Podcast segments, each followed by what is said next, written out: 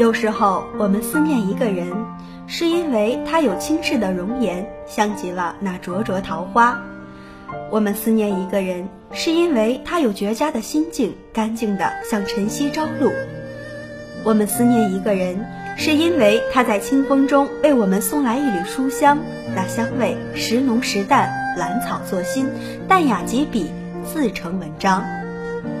人间好风景无数，他执笔把词来赋。天涯浪客愁肠转，他起身把酒言欢。江湖疏狂复几度，他一切尽付笑谈。落梅旁，清风中，总有个人让你相思，不愿相负。亲爱的听众朋友们，欢迎您在这个美丽的周三准时守候我们的节目。这里是阅读书院，我是你们的好朋友小野。今天我们一起走进宋朝一场剪不断的时光，走进这本满卷留香的《相思莫相负》。大家好，我是你们的好朋友丁亮。有人呢偏爱江南，执着于那抹青山，山水之间的颜色映出那黛瓦白墙。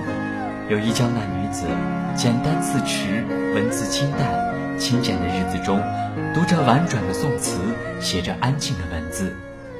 白落梅是她的名字。清秋时节，日子疏淡，他自题一阙词，词中有秋风微雨，也有浮云中的一盏清茶。唐宋两朝这些年来所有的故事，化作心中一点朱砂。相隔千里的故人啊，早已赴了那指尖烟霞，散着墨香的词卷里，空山人去远，回首落梅花。白落梅在这卷书的前言中写道：“将心种在宋词里，无需眼泪来浇灌，无需情感来喂养，在某一个春天的清晨，在某一个春天的清晨，就可以看到那条落叶的山径，已经开满了清新的花朵，已经开满了清芬的花朵。我们把书捧在手里，幸福的气息就这样萦怀。”让我们一起穿过千年幽深的长巷，轻叩开朱红的门扉，感受那段时光带来的温度。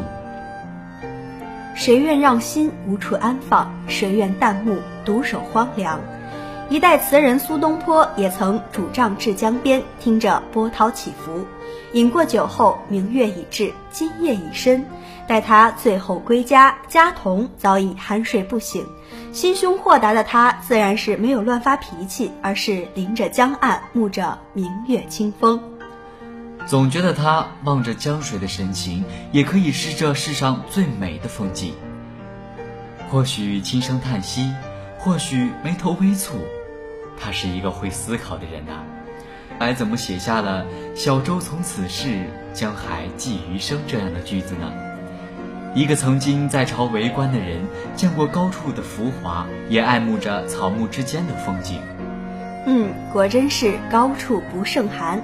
从宦海浮沉处到云海茫茫间，他没有万分抑郁，没有长日痛苦，而是将满腹心绪寄予这片天地之中。明月霜天，听他倾诉；好风如水，伴他长眠。纵然漂泊不定，纵然客居他乡，也要时时展露欢颜。他说：“长恨此身非我有。”他也说：“何事长向别时圆。”他说：“十年生死两茫茫。”他也说：“人间有味是清欢。”年少最兴花间事，年长回首时，不可相负的还是自己的本心。世间万象，云海茫茫，却抵不过一个人心灵的辽阔。秋夜里，驿站处，一段情怀萦绕在心中。北宋杰出的政治家、文学家王安石就拥有着这样一段情怀。这段情怀是国家事长留在心间，为此壮志满怀，也曾年少误了秦楼约。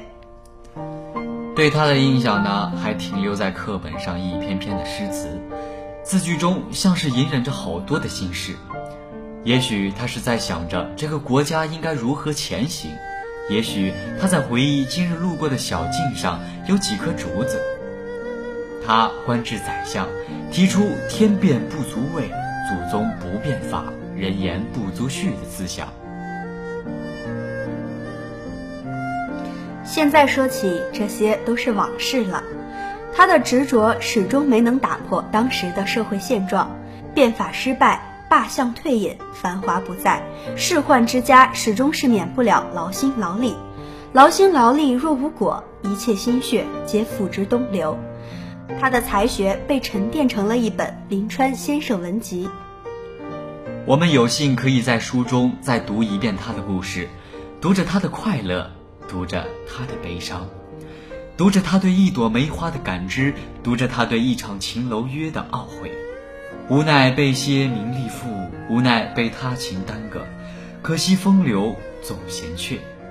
这一生他为名利所困，可以兼济天下，却不可独善其身。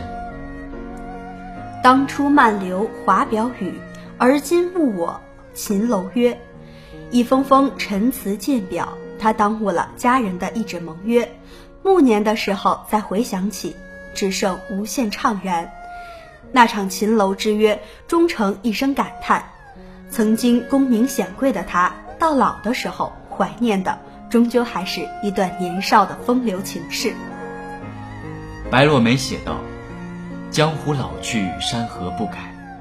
当年，在一个寒冷的秋夜，我们似乎看到了一个白发老者，在淡淡的月光下。”找寻着他年轻时错过的情缘，只是山重水复，流年已换，他呢？他还能赶赴那场曾经失期的约会吗？山河只记得你风华年少，故人才会盼你归途于何处。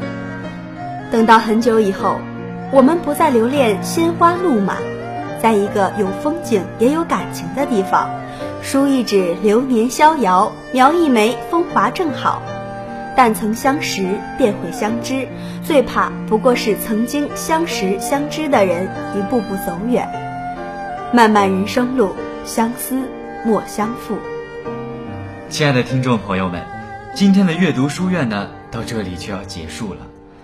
愿这里的书香余味悠，愿这里的书香余味悠长，陪伴您诗意栖居的心。喜欢本期节目的朋友，可以在蜻蜓 FM 上收听。我们下期节目再见。再见。